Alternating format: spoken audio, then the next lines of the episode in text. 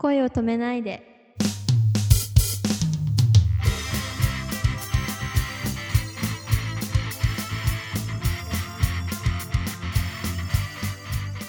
こんばんは、ももかです。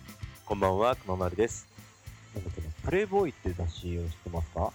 知ってます えっと、週刊プレイボーイに、はい最近よく AKB が登場するので、はい。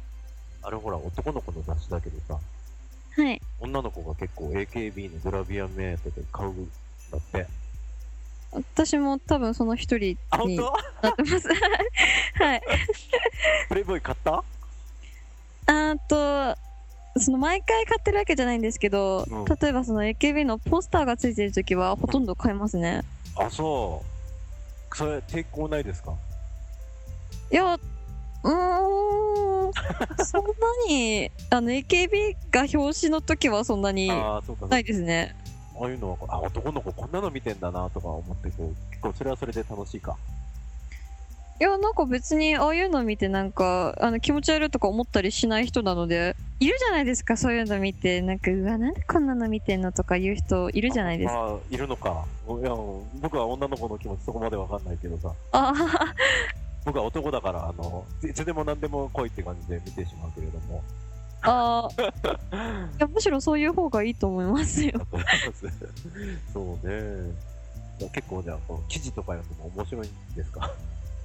そうですね、なんか、いや、なんか、こういう世界で頑張ってる人もいるんだなって、あとも思いますし、普通に読んでて、なんか楽しいっていうか、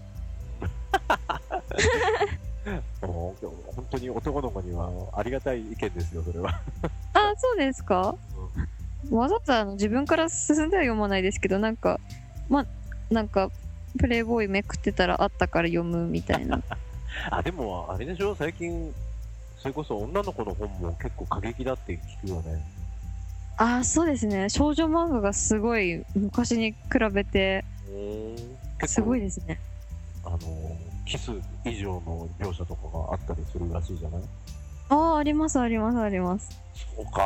お父さんどうしようかな。まあ、うちは息子だから平気だけどさ。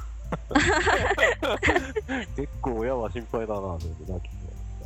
まあでも、なんかやっぱり増えましたね、すごくそういう漫画は。そうそうなんだ。まあでも、うん、必要は必要だからな。ああ、それはそうですよね。あの、医学的には、はいある程度の年齢に達したら、やっぱり個室を用意してあげるべきだっていう説がちゃんとあって、あの、やっ。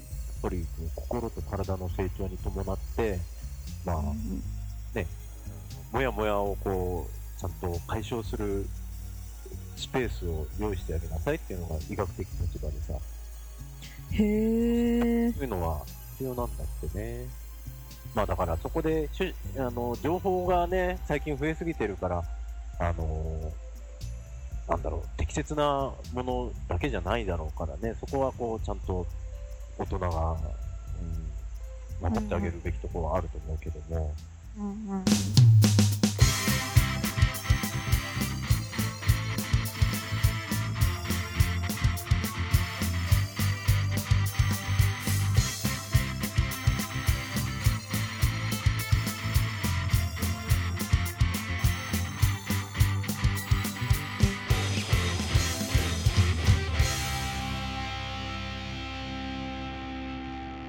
明日も笑顔で頑張りましょうね。